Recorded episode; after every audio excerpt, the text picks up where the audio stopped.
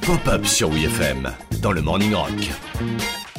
Les rockstars et les chats, c'est toute une histoire. Entre les félins aux patounes à coussinets et les célébrités qui partagent leur quotidien, il y a toujours eu beaucoup d'amour. Il y en a même, euh, leur chat, c'est carrément une muse. Moi vouloir être un chat.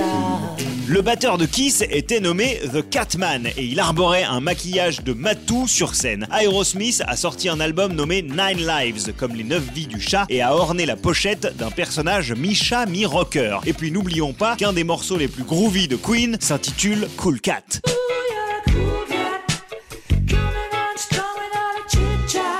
En 2016, sur le tournage du film Blood Orange où il incarne l'un des rôles principaux, Iggy Pop a carrément recueilli un chat errant mal en point et depuis il s'en occupe.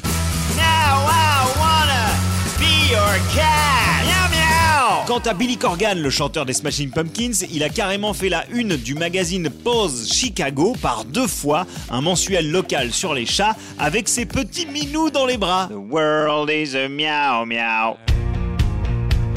C'est dommage qu'il n'ait pas été fan de chiens. Sinon, on aurait pu l'appeler Billy Corgi. Alors? Bon, passons à autre chose. Oui. Il y en a un qui allait très loin dans sa passion pour les chats, c'est le regretté jazzman de génie Charles Mingus?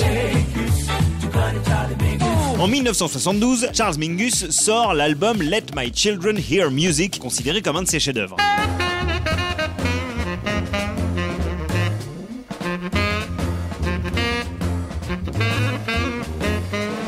Mais la même année, il publie une autre œuvre, moins célèbre et pourtant tout aussi incroyable, le Chatalogue de Charles Mingus pour entraîner votre chat à aller sur les toilettes. Chat alors Chat alors Chat alors Mingus avait un chat nommé Nightlife qu'il a rendu compatible au WC des humains en un mois et a décidé de partager son savoir avec le monde. En gros, sa méthode, c'était de fabriquer une litière à base de papier toilette déchiré et de la rapprocher petit à petit des toilettes sur plusieurs jours jusqu'à ce que votre chat comprenne définitivement où poser proprement ses pêches.